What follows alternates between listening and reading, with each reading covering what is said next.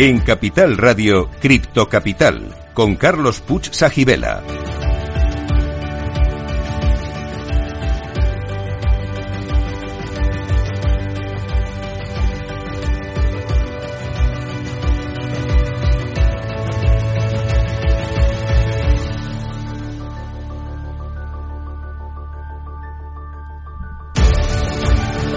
Saludos a todos los criptocapitaleros. Para vosotros es este programa el primero de la radio española que te cuenta lo que nadie te está contando sobre la tecnología blockchain y el mundo cripto.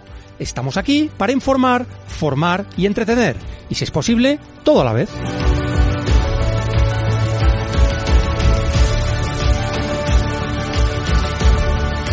Bueno, bueno, bueno, pues hoy traemos a un invitado que estoy convencido de que os va a interesar.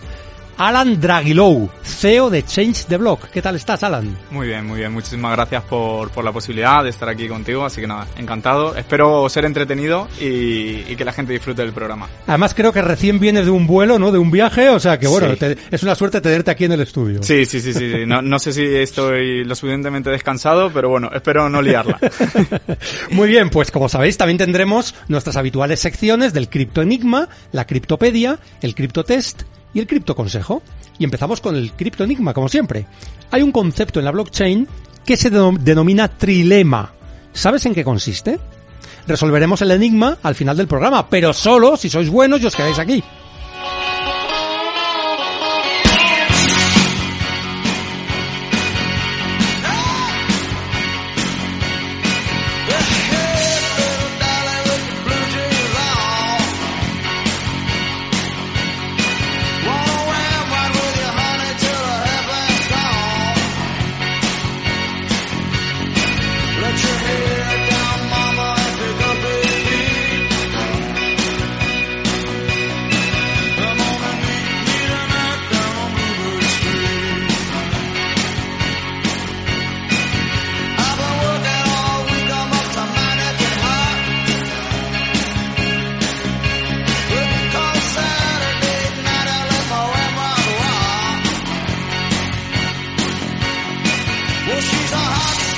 Pues aquí en Cripto Capital, como siempre, tenemos excelente música. Los que seguís el programa sabéis que soy bastante aficionado al rock clásico y uno de mis cantantes favoritos es Bruce Springsteen. Y aquí, como tenemos unos técnicos fantásticos, siempre me cuidan muy bien y ponen música de mi cantante favorito. O sea que muchas gracias. ¿eh? Pero, como os decía, es un placer tener con nosotros a Alan Dragilou, cofundador y CEO de Change the Block. También es director de productos y operaciones de Prosegur Crypto y profesor del IE Business School. Bueno, Alan, ¿me dejo algo? Eh, no, no, no, no, está bien, así está, está muy bien. Ya, ya es mucho eso, así que no, no, perfecto. Realmente aquí hay como una triple faceta tuya, ¿no? Como emprendedor, como directivo y como profesor. ¿Cómo crees que se relacionan entre sí y eso te ayuda a ser mejor en los, en los, en los tres ámbitos, si es que es así? Vale. Eh, bueno, primero sumar también eh, que, que, soy padre, lo cual también bueno, eso dificulta, es dificulta mucho y, y, bueno, con mi mujer tenemos tres niños, así que eso lo hace también más entretenido y, y esto se suma también a la parte empresarial. Y yo creo que lo que, lo que resume todo esto al final es que yo tengo una vocación que, que me gusta la tecnología, desde pequeño siempre me ha gustado la tecnología uh -huh. y en blockchain encontré algo que, que, me fascina y que me encanta y al final está todo muy relacionado. Es decir, la parte de CEO de Change the Block, donde nos dedicamos al desarrollo de aplicaciones blockchain y también tenemos eh, outsourcing de IT, por otro lado, la faceta dentro de, del grupo Prosegur y por último, la faceta dentro ¿no? de, Open Webinars, por ejemplo, o del IE Business School, donde al final lo que hago es, pues eso, dar mis conocimientos que espero que sean suficientes y que intento cada vez que sean más sobre, sobre esta tecnología y está todo agrupado eh, en referencia al blockchain, cripto y ahora también nuevas tecnologías, inteligencia artificial, etcétera. Y lo que intento hacer es transmitir un poco lo que, lo que me apasiona. Eh, es genial. Y luego hablaremos bastante más de cada una de estas facetas, pero primero tienes que responder a la pregunta que hacemos a todos los invitados. Okay. Y tú no te vas a librar, claro. vale. Yo pensaba que me iba a librar de esta, pero no pasa nada, no pasa nada. Es si eres criptofan o cripto escéptico y por qué. Vale, bueno, yo soy criptofan. Eh, yo entré en blockchain por, por Ethereum, eh, me, fascinó, me, me, volvió loco, me volvió la cabeza la, la idea detrás que había y, y, yo creo que las criptomonedas, veremos en el futuro qué ocurre ¿no? con las CBDCs y que, no son criptos pero que se está buscando ¿no? ese punto intermedio, eh, pero para mí las criptomonedas dan una, una libertad a, a los usuarios que a día de hoy no tenemos. Eh, por lo menos en el mercado financiero tradicional. Entonces yo, yo soy muy fan, creo que tiene que estar regulado. No, no soy criptoanarquista, no creo que, que, la regulación no tenga que estar, al revés, todo lo contrario. Creo que la regulación tiene que estar de la mano, pero, pero creo que es un salto eh, gigantesco en la historia de, de la humanidad y de verdad creo que, que es positivo. Eh, ¿Cuándo entraste en contacto con este, con este tipo de tecnología, con el, mundo cripto? ¿Exactamente cuándo fue? ¿Te acuerdas? Sí, me acuerdo perfectamente. De hecho, me acuerdo el día, no te puedo decir qué fecha era, pero me acuerdo ese día, lo, tengo grabado en mi memoria. Eh, fue en el año 2016, yo estaba haciendo un máster en Business Intelligence y Big Data y leí un artículo de, de un señor que escribía en Forbes que era Bernard Marr. Sí, y hablaba... Es un, es un gurú bastante famoso, ha escrito varios libros. Justo, ¿eh? exacto. Y hablaba sobre Vitalik Buterin leí eh, un poco lo que era y bueno, llamé a, a dos amigos y les dije que, que, dejásemos todo lo que estábamos haciendo en nuestra vida, que el futuro era esto y que nos dedicásemos a esto. Eh, me hicieron más o menos caso, así que con uno de ellos eh, fundé, fundé Change the Block Y, y el otro es un genio que siempre me acompaña y luego también pues eh, fui a mi familia y les dije que vendieran la casa, que, que, vendieran los coches, que hicieran todo y que nos metiéramos en esto. No me hicieron tanto caso, eh, pero me ayudaron un montón, me apoyaron un montón y, y, ahí fue cuando, cuando me lancé. Fue, sí, eso en 2016 que, que encontré esta tecnología y, y, me parecía que era fantástico. Especialmente el tema de las DAOs que todo esto fue antes del, del hard fork de, Ethereum. Sí. Y, y claro, pues eh, viví todo ese momento, esos cambios, esa parte de, de automatización de empresas y me, me encantó. Me encantó porque me parecía que era, pues eso, un cambio significativo en, en la forma en que nos relacionamos eh, a nivel empresarial. Pues es interesante lo que, lo que cuentas. Bueno, para, primero, para, ya sé que nuestra audiencia está bastante versada en estos temas, pero por si acaso, Vitalik Buterin es el creador de Ethereum, eh, que es la persona que has mencionado antes, y una DAO es una organización autónoma descentralizada, que es mm, algo que la tecnología blockchain permite. Es como organizar empresas que se pueden autoorganizar en la blockchain para tomar decisiones de forma colectiva y para gobernar la propia organización, ¿no? Exacto. Entonces realmente esto es bastante eh, rompedor. Y has hablado también del hard fork. El hard fork fue la división que se hizo entre Ethereum Classic y el Ethereum que conocemos eh, el actual, eh, que es el que, el que ha predominado, porque hubo una división ahí, porque había habido una serie de transacciones que se consideraban fraudulentas por gran parte de la comunidad, y entonces se dividió la blockchain en dos, exacto. en dos, en dos partes, ¿no? Exacto, exacto. Entonces yo viví esa parte y, bueno, me encantó, me encantó ser parte de esa experiencia y, y bueno, yo aparte venía de, estudiar administración de empresas y este nuevo modelo organizacional totalmente autónomo me, parecía que iba, que iba a cambiar totalmente. A transformarlo todo, ¿no? Exacto. Hay otro tema relacionado con el 2016 que yo recuerdo bien y es que estuve en una conferencia donde hablaban sobre todo de Bitcoin y de cómo comprar Bitcoin. Y entonces yo intenté en 2016 comprar bitcoins y no pude. O, sea, o, sea, una frustración terrible. Luego ya un poco, un tiempo después ya sí. Fue más pero, fácil. pero era complicadísimo, complicadísimo. Sí, ¿eh? sí, yo lo recuerdo como una odisea y, y mis, mis dos amigos confiamos ciegamente, lo hicimos a través de, de Kraken. ¿Sí? Y, y, recuerdo el momento que transferimos el dinero y pasaban dos, tres días. no sabías qué había pasado. No sabíamos qué había pasado, si lo habíamos hecho bien. Eh, sí, sí, sí. Ahora lo recuerdo como una anécdota, pero en ese momento. Hombre, te quedas fue complicado. una tensión terrible. Oye, dentro de la pregunta de criptofano, criptoescéptico que has, has respondido con, con, con, mucho detalle, eh, hay una segunda variante y es si eres maximalista de Bitcoin o no. Bueno, pues esta pregunta eh, la he tenido con, con compañeros eh, que, que, siempre la discuto. Yo no, yo no soy maximalista de Bitcoin, Bien. soy maximalista de Ethereum eh, y tengo un compañero en particular que, que si un día me escucha sabe que, que, me refiero a él, con el que siempre hemos discutido de esto. Porque él sí es de porque Bitcoin. sí, sí, sí, sí, sí, él solo vive por Bitcoin y cree que todo lo demás va a desaparecer. Y yo lo que creo que Bitcoin eh, fue el principio, creo que sin lugar a dudas eh, es una genialidad, Mm. pero me gusta más Ethereum a mí personalmente eh, porque al final trae eh, los smart contracts. Para Claro. mí ha sido, ha sido un cambio impresionante. De nuevo, Bitcoin es eh, un cambio de por sí y, y me parece que es, de nuevo, una, una- es algo fantástico, pero eh, creo que Ethereum es darle una vuelta y, y, por eso yo soy más maximalista de Ethereum. El hecho de que permita smart contracts, que de momento Bitcoin no, y que sea dinero programable, yo creo que lo hace, es otra dimensión, digamos, otra dimensión lo que conseguimos con Ethereum. Aunque Bitcoin sigue siendo el primero, el que más adopción tiene y el que funciona mejor quizá como reserva de valor. Totalmente. Esa es la... Justo. Y poco a poco también se están empezando con distintas aplicaciones, fórmulas, justo, empezar a hacer aplicaciones dentro de, de Bitcoin, pero de nuevo, tiene, tiene ¿no? sus, sus complicaciones y complejidades para hacerlo, por lo tanto me, me resulta más natural Ethereum.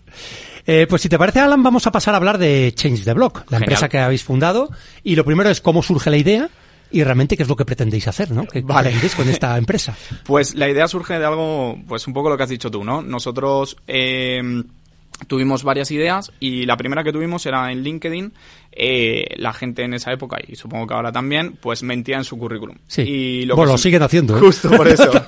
Entonces, eh, se nos ocurrió, pues, eh, coger y montar eh, a través de la blockchain una certificación dentro de LinkedIn. Bien. Eh, cuando lo fuimos a montar, pues, no encontrábamos programadores y no había forma de encontrar programadores, conseguimos a un chico que nos puso en contacto con un agente de India y el resultado fue terrible, terriblemente malo. Y, nos dimos cuenta que había una necesidad dentro del mercado español de, lanzar eh, programas ¿no? y tecnología cripto. Entonces ahí decidimos montar esta empresa y en lo que queríamos hacer sobre todo era smart contracts que fueran fáciles de utilizar por cualquiera. Bien. Es decir, que yo lo decíamos, ¿no? Como el WordPress de los smart contracts. Ah, está bien, está bien eso, ¿eh? Okay, y... Que fue una revolución para los editores de texto, que antes era complicadísimo editar un texto en, en, un ordenador, ¿no? Y, eso es. y WordPress lo hizo fácil. Justo, justo. Bueno, no, sobre todo la creación de, de webs también. De Entonces, webs, exacto. exacto. Entonces, al final, eh, nosotros lo que vimos era esa necesidad, lo intentamos aplicar en el sector legal, eh, donde coincidimos con, bueno, con Pins and Masons, que, que, en ese momento pues estaba, bueno, gente como Marina Foncuberta, Cris Carrascosa, eh, Idoya y Mark, que, que fueron cuatro cracks que nos ayudaron a montarlo. Y bueno, ganamos unos premios y al final el problema que tuvimos fue que el producto no se compraba. ¿Vale? Uh -huh. eh, entonces lo que vimos era que teníamos un know-how dentro de la empresa, pero que el producto no se vendía. Entonces, eh, gracias a la, a la ayuda de, de, un amigo, que, que es eh, Alberto Benmunán, que me dio la brillante idea, que a lo mejor dentro de un par de años me arrepiento de pasar más a temas de servicios y no tanto de producto, eh, empezamos a desarrollar para terceros. Y la idea es democratizar blockchain, es decir, hacerlo asequible, fácil y accesible para todos. Y como veíamos que a través del producto no se podía, pues hacerlo a través de, de servicios. De servicios. Sí. Eh, ¿Cuál es vuestro tipo de cliente, tipo, bueno, cliente habitual? Vale. ¿Son personas, son empresas pequeñas, son, medianas, grandes? Vale, tengo que, aquí voy a, voy a hacer un inciso que hace un año también entró dentro de la empresa uno de, vamos, de mis mejores amigos, socios, sí. desde que éramos pequeños, y revolucionó también un poco nuestra clientela. ¿vale? Porque pasamos de solamente desarrollar blockchain a también ofrecer servicios de outsourcing de IT. Bien. ¿Vale? Que es más tradicional, digamos, es una... Exacto, es más tradicional, pero como teníamos el conocimiento, porque al final en blockchain pues tienes que saber de Solidity, pero también tienes que saber de Angular, de React, sí. eh, de Node, etcétera, pues vimos ahí un nicho. Entonces, nuestros clientes eh, hemos pasado de empresas pequeñas o startups a cada vez empresas más grandes, ¿vale? Eh, a día de hoy trabajamos con empresas como, como EY, eh, hemos trabajado con, bueno, con el grupo Intermark para, para el Leganés, uh -huh. eh, hemos trabajado para Pins Mason, son, son empresas que son, que son grandes,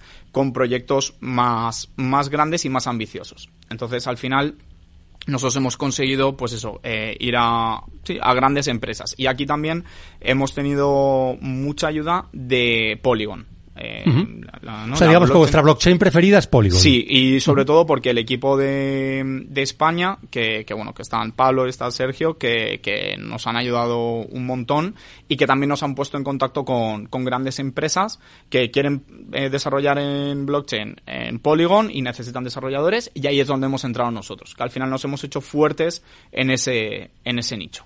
Bueno, en mi opinión, Polygon eh, tiene dos ventajas muy grandes. Una que es compatible totalmente con la Ethereum Virtual Machine y la segunda es que es de las más baratas, es de sí. las redes más baratas y más rápidas, digamos, ¿no? Justo. Por lo tanto, yo creo que es, es una buena elección ¿eh? sí, en, este, sí, sí, sí, en sí. este caso. Sí, ¿eh? sí, sí, sí, totalmente. Por eso, pues nosotros ya lo hacíamos y al final entre unas cosas y otras, pues eh, conseguimos a través de, bueno, de uno de mis socios de, de Yarón que conseguimos que llegar a ellos, hablar con ellos y, y a lanzar proyectos juntos.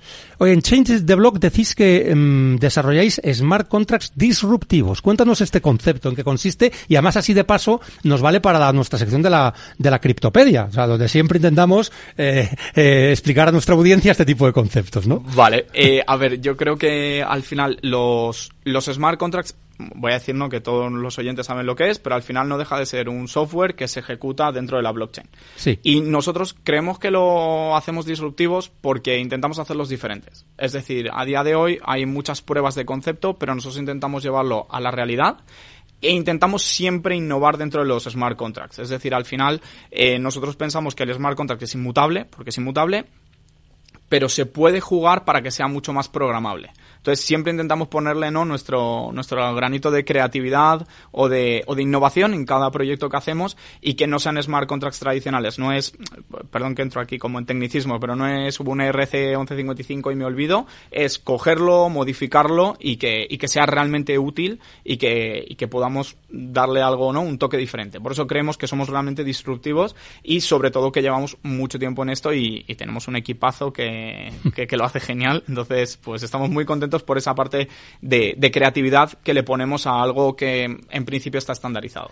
Ese, esa disrupción y creatividad también eh, os lleva a que vuestras eh, aplicaciones o lo que desarrolléis es más usable, es decir, tiene una interfaz más amigable con el usuario final o no, esa parte es, diferente. No, no, no, no. Nosotros dentro del equipo eh, pues tenemos un equipo de desarrolladores y también tenemos un equipo que es más de producto y diseño que se encargan exactamente de eso. Es decir, ellos son los que lanzan la idea inicial de cómo hacerlo más eh, sí, dinámico eh, y fácil de utilizar y que realmente sea un poco no más amigable y luego los desarrolladores, pues con esa magia que han hecho los otros de poder bajar esta idea que no es sencillo, hacen la otra magia de, de llevarlo a la realidad. Entonces, sí que buscamos eso, que, que mm, decimos siempre lo mismo, ¿no? Que mi abuela pudiera utilizar esa herramienta. Que aunque esté blockchain por detrás, le sea fácil, le sea sencillo y por sobre todo que le sea útil.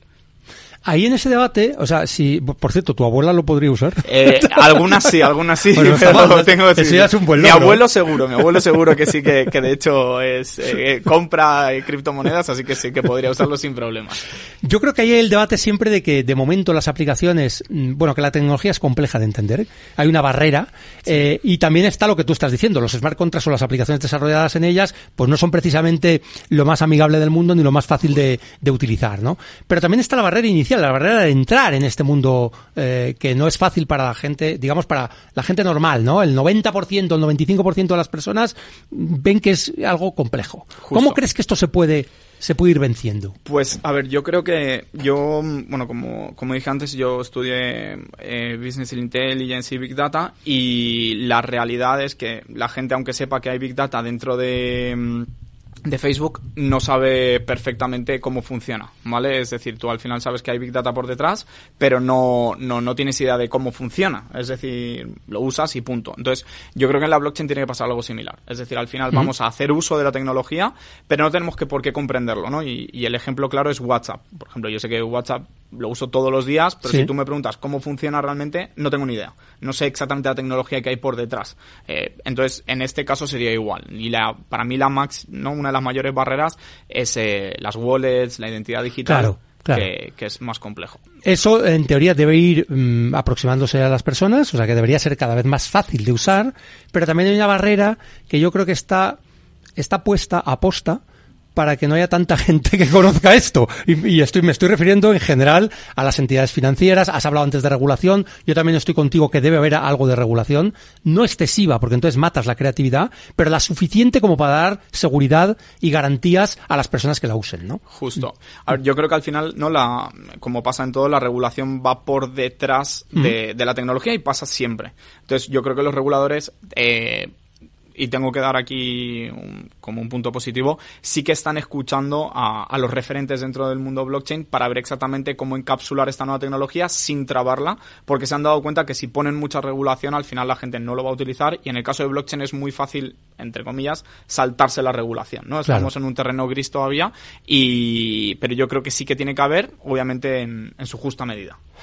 Eh, ¿Habéis tenido vosotros contactos directo con personas que están en el mundo de la regulación o, o, os han consultado o habéis podido influir de alguna manera? Pues Aquí entra más mi, mi faceta más en la parte de Prosegur, no tanto desde Change the Block, donde sí que he tenido más acceso. Al final Prosegur es una empresa... Eh, potente. Sí, es muy potente. Justo, Sí, y al final... Eh, y se preocupa mucho por el aspecto regulatorio, con razón, ¿vale? Al final es el movimiento, ¿no? Y custodia de, dinero o, de, o de criptoactivos de clientes institucionales. Entonces tienes que estar de la mano de los reguladores. Y sí que he tenido acceso a ellos y, de nuevo, he visto que están muy abiertos a, escuchar, a, a colaborar y a buscar una herramienta que nos proteja a todos y que, y que haga que este, que este mundo sea seguro. Una de las cosas que más me ha sorprendido al preparar la entrevista contigo es eso de Prosegur Cripto. Yo no sé si nos va a dar tiempo desde el descanso para que nos cuentes, pero si no, continuemos más adelante. ¿Qué es eso de Prosegur Cripto? Yo no sabía ni que existía, sinceramente. ¿eh? Pues bueno, pues ahora, ahora ya este, este, este, ya no se puede parar. Eh, el Prosegur Cripto se dedica a la custodia de criptoactivos eh, para clientes eh, institucionales bajo un modelo que se llama seguridad 360, ¿vale? Que es una seguridad 360 grados porque eh, combina seguridad física de, de, instalaciones de Prosegur con seguridad tecnológica a través de una, de una custodia en frío. Entonces, al final tienes el sistema de custodia en frío dentro de, la propia infraestructura de Prosegur, que no, no creo que hoy en día existan muchas empresas que puedan ofrecer un servicio de, esta, de este calibre. Y digamos que en ese caso, eh, si yo, por ejemplo, una empresa que quiera utilizar este servicio, eh, las claves de las wallets ¿Quién las tiene? ¿Prosegur o la empresa? No, las claves las tiene Prosegur. Las tiene Prosegur para que la empresa está dando este servicio, digamos. Exacto, para que la empresa no, no, lo pueda mover. Obviamente los fondos, y esto siempre hay que recalcarlos, están en la blockchain, que eso es un, un, matiz, pero las claves están siempre, siempre en Prosegur, que esa es la gran diferencia y que nunca se conectan a Internet. Es decir, jamás. O sea que nunca han sido comprometidas, digamos. Exacto. ni, ni, lo son para mover los fondos tampoco. Es decir, esa es la magia que tiene, que tiene este sistema también. Oye, pues yo creo que, que, nos has dado aquí una visión muy interesante. En la segunda parte del programa vamos a hablar de proyectos concretos y de experiencias concretas y de algunas cosas más.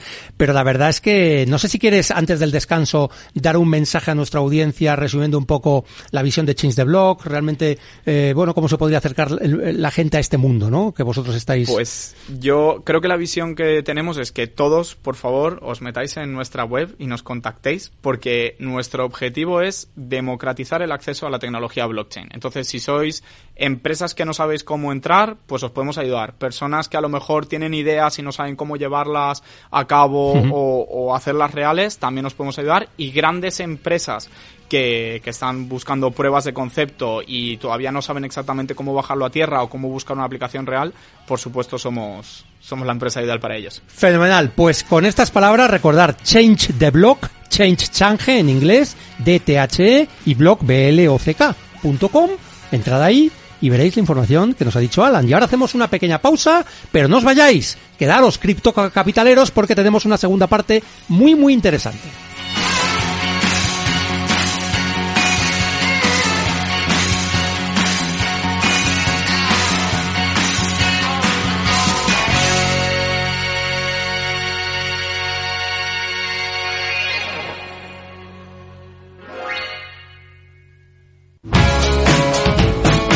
Capital Radio.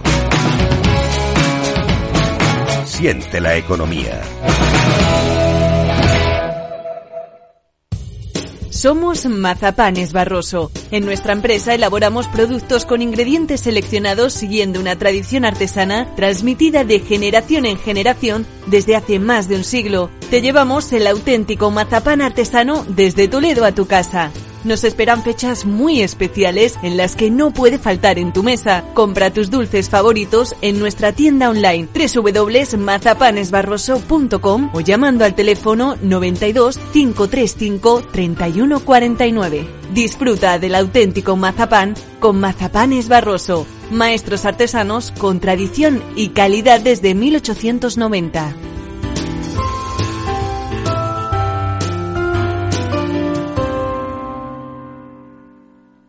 Este es un mensaje para todos los oyentes de radio y es solo para decir gracias. Gracias por dedicarnos tres horas cada día. Gracias por escucharnos en casa, en el coche, en el trabajo, en un móvil o donde sea, en directo o en podcast. Gracias por tu fidelidad, porque gracias a ti, la radio sigue siendo un gran medio, el más creíble, en el que más confías y el que mejor te informa y entretiene. El medio del día a día, de la actualidad al instante y que te acompaña siempre estés donde estés. Radio Value, la Asociación de Radios Te da gracias a ti. Capital Radio. Siente la economía.